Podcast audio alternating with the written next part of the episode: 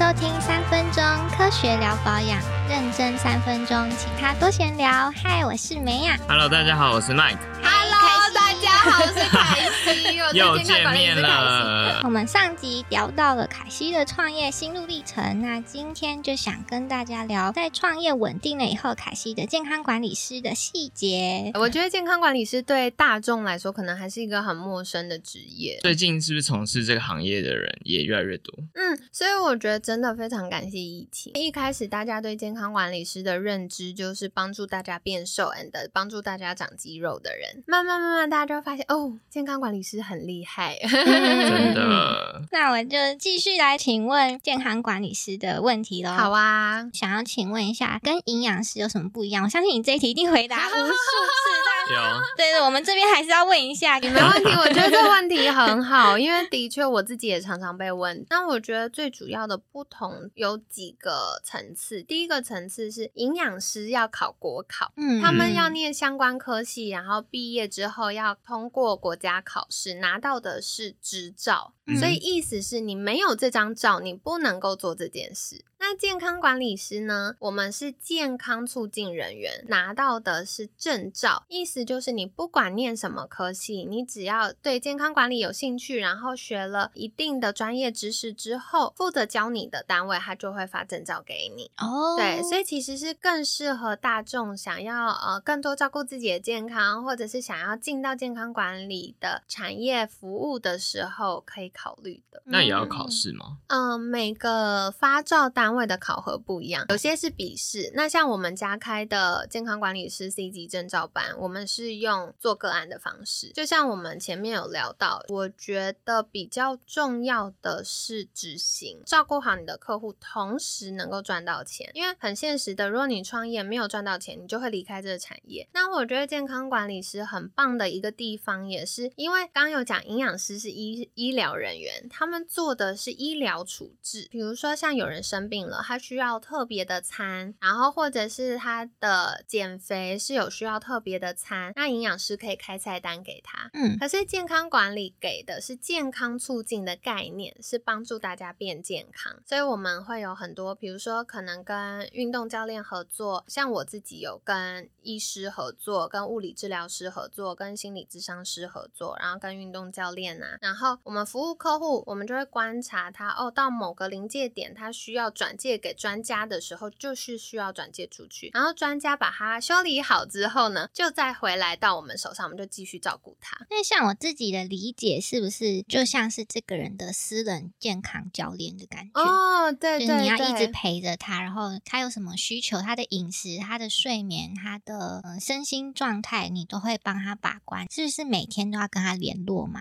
哦，其实我觉得这也很看健康管理师的专长，还有他的个性。因为为像有些健康管理师的专长，就是可能跟运动营养相关，或者是跟、瘦身增肌有关，那他们可能就会需要每天跟客户互动。可是像我现在，因为有跟医疗人员配合嘛，所以我服务比较多的可能就是，哎，已经亚健康，快要疾病，可是还没有疾病，或者是他已经有疾病在吃药啊或什么，他的医师可能有给他医嘱，比如说代谢症候群或睡眠呼吸中止症，你要减肥。可是学生就会想说，我如果瘦得下来，我就不用看医生。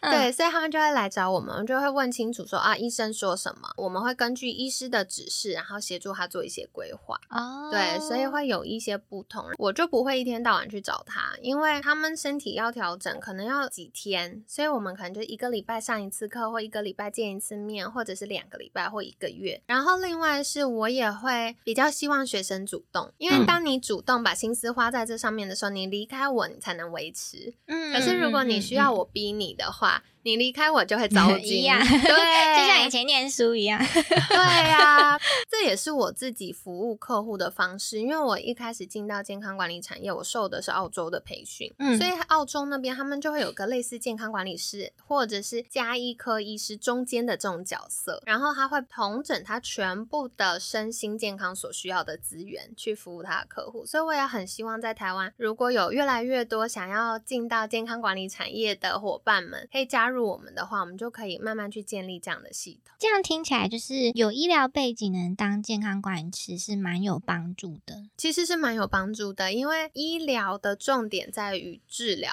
嗯可是很多人他需要的不是治疗，就是比如说像代谢症候群，它会是我们所谓的生活习惯病，哦就是你的生活习惯导致你有这些症状。嗯，而且是要一直持续追踪的。对。哦，那假如已经成为一个健康管理师，后续还有什么培训吗？对对就会持续一直上课。嗯。我自己每年都会有一到三，就一百到三百小时的进修。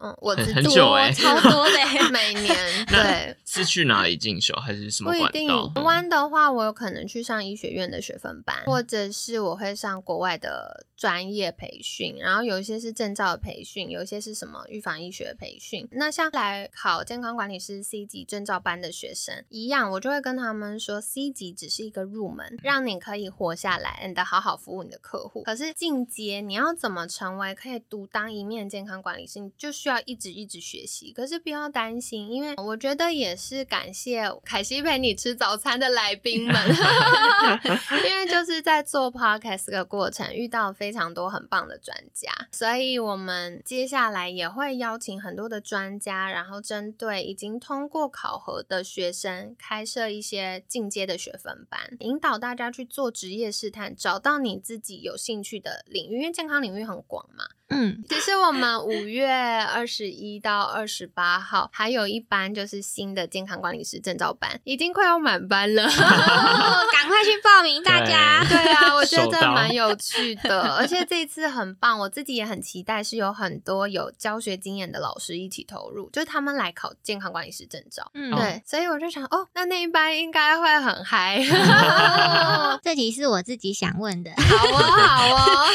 健康管理师有没有什什么福利或是秘辛？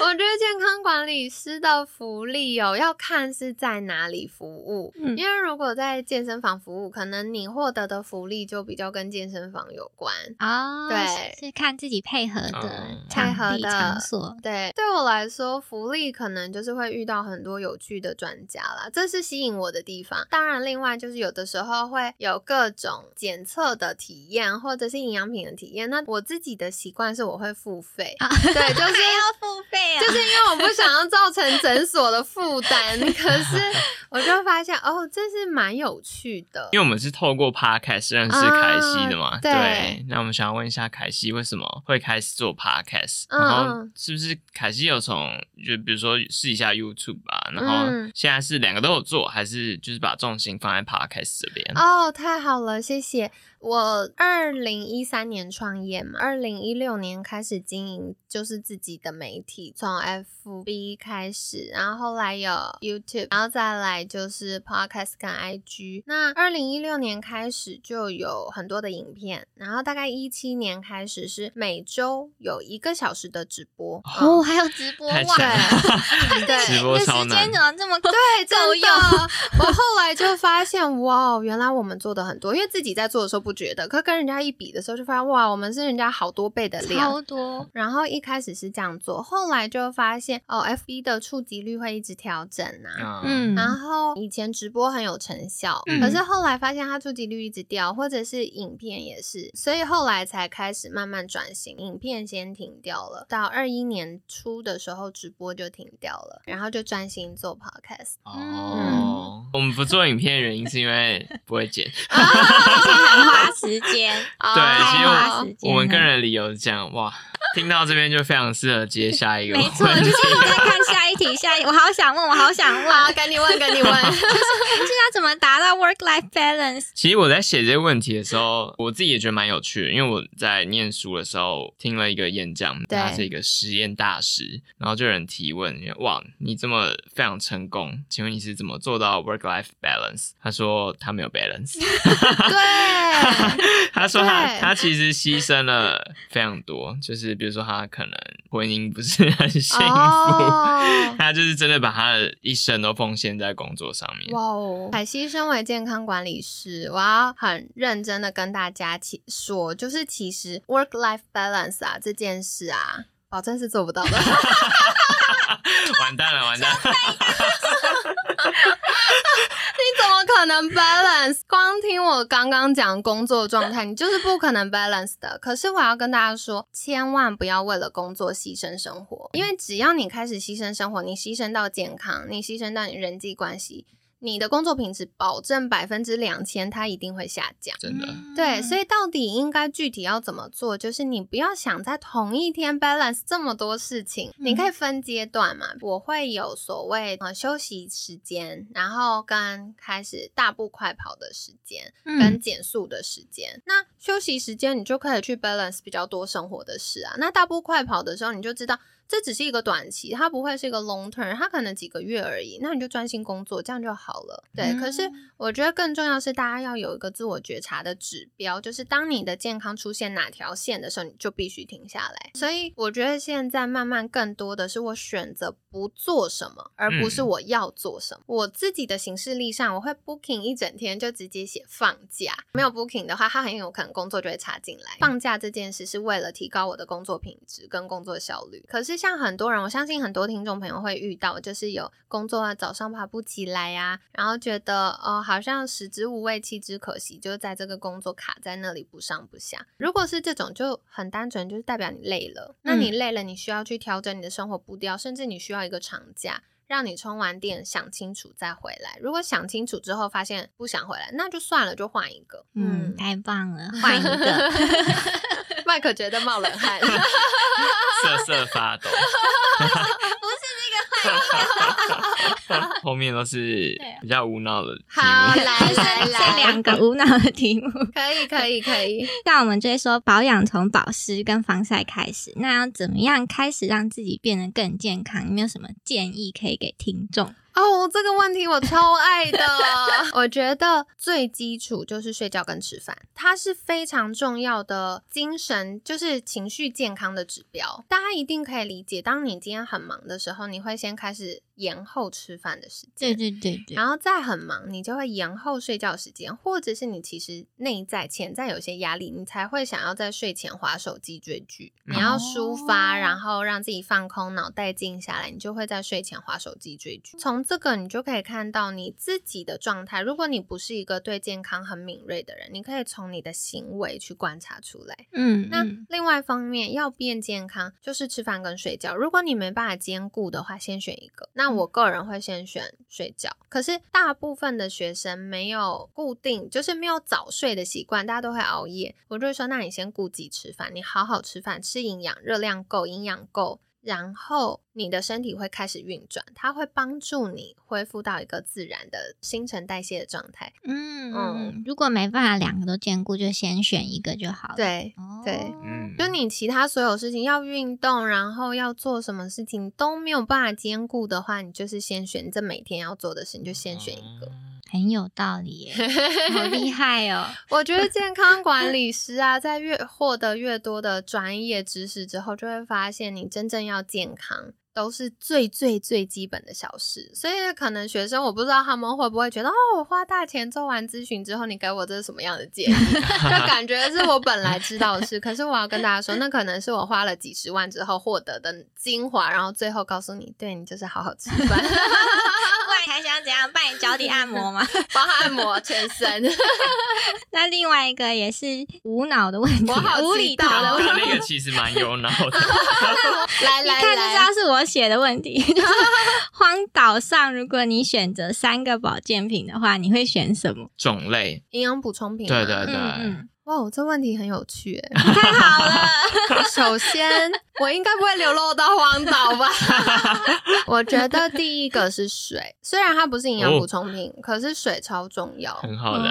对，然后第二个的话，我会选蛋白粉哦，因为它确保我不会热量不足，然后呃，它确保我血糖稳定。哦，蛋白粉还可以稳定血糖。嗯，就是。糖类、脂质、蛋白质是提供我们热量的三大巨量营养素嘛？那脂质跟蛋白质还有纤维质可以去平衡血糖哦。那第三个呢？第三个是综合维他命，总算讲到一个比较像营养品的东西。然后我要解释为什么这样选，就是因为你在荒岛上再怎么样，它大概会有植物，植物你就可以补充纤维质跟糖类，吃树叶，吃树叶。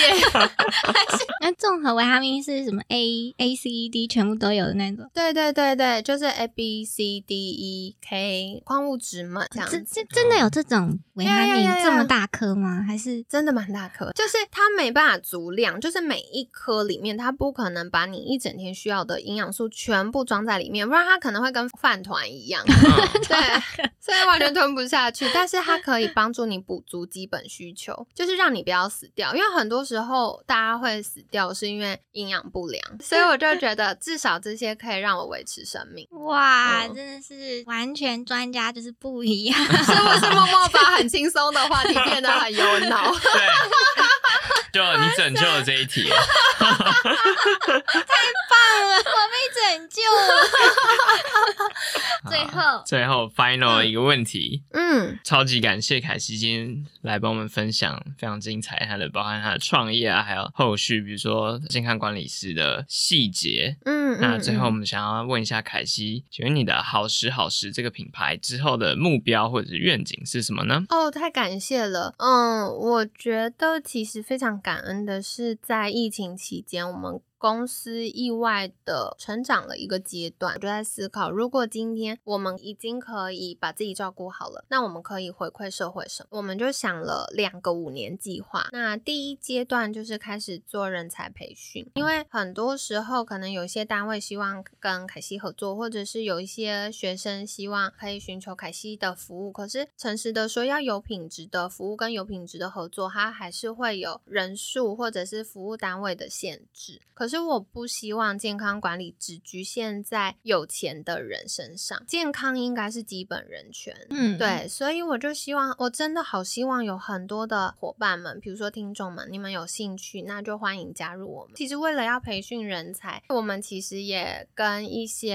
呃研究单位合作，开始会有一些，比如说人工智慧的介入，慢慢要走向数位化，或者是走到 AI 的领域，透过这些工具去帮助大家更精准有效的服务他们的客户，这样子。嗯嗯嗯那另外的话，我觉得取之于社会就用之于社会，所以我们家每个月的营业额有十到十五趴，现在了十到十五趴是做公益的，对。嗯，就是营业额没有扣成本的，嗯就捐出去。然后我自己希望未来可以到二十趴，可二十趴很高，这个就很考验我们做精准的决定。我觉得很棒，他给我们一个指标，让我们可以做正确然后不浪费的事。那另外我也很想要在未来啦，它可能是第二、第三个阶段会做，就是我希望好事好事未来可以更多跟公益结合。嗯，对，所以嗯我每年都会自己做一个小小公益的挑战，因为我生日，我就会把它当成一个我要认真做一个跟公益有关的事情。所以像以前有认认养有需要的小朋友，然后捐款啊，然后或者是有中途狗狗，嗯然后今年的挑战就是我要捐头发。哦，没有捐，哦，真的 捐两次，哦，好棒哦！第一次我剪下来把头发弄丢了，天哪，再留一次。对，因为我们现在没有营业额可以捐，很棒啊！所以我们只能捐头发了，其实我呃捐指甲没有啦，没有人要收指甲。太可怕了。下降头，对，吓死大家！我一直很希望未来好时好时可以变成一个创造良善循环的品牌，哇哦，非常伟大。就是一个理想憧憬。我们就希望可以让环境、让社会、让人们变得越来越好。嗯，好，学起来，学起来。真的，我们三分钟科学老保养的愿景也是这样，对，一起一起太偷梗了，立刻同上，复制贴上。直接直接。好，那我想要帮听众朋友问，就是如果想要多多支持你们的话，可以怎么找到你们呢？哦，太好了！呃，我就有几个不同的方式。第一个是可以到 F FB 搜寻“好时好时”的粉砖。那第一个“时”是食物的“时”，第二个是时间的“时”。当然，如果在 Google 直接搜寻凯西，凯是凯旋的凯，然后西是康熙的西，这样子也可以找到我。然后另外的话，我们有凯西陪你吃早餐的 Podcast 节目，在几个主要的 podcast 平台都有，比如说像 SoundOn 啊、Apple Podcast、KKBox，然后还有 Spotify，其实都有。嗯 Mixer Box，哦呀，重要对，Mixer Box 有赞助订阅赞助的方案，也很期待，就是之后有更多有趣的活动设计跟大家分享。也还有报名那个五月二十一跟二十八，五月二十一跟二十八号的证照班。那今天非常感谢凯西来到我们三分钟科学聊博洋。喜欢我们今天的内容的话，欢迎大家去我们的 Podcast、FB、IG、YouTube 所有平台都订阅追踪起来，没了吧？好，我们下次见喽！拜拜！拜拜！拜拜！拜拜！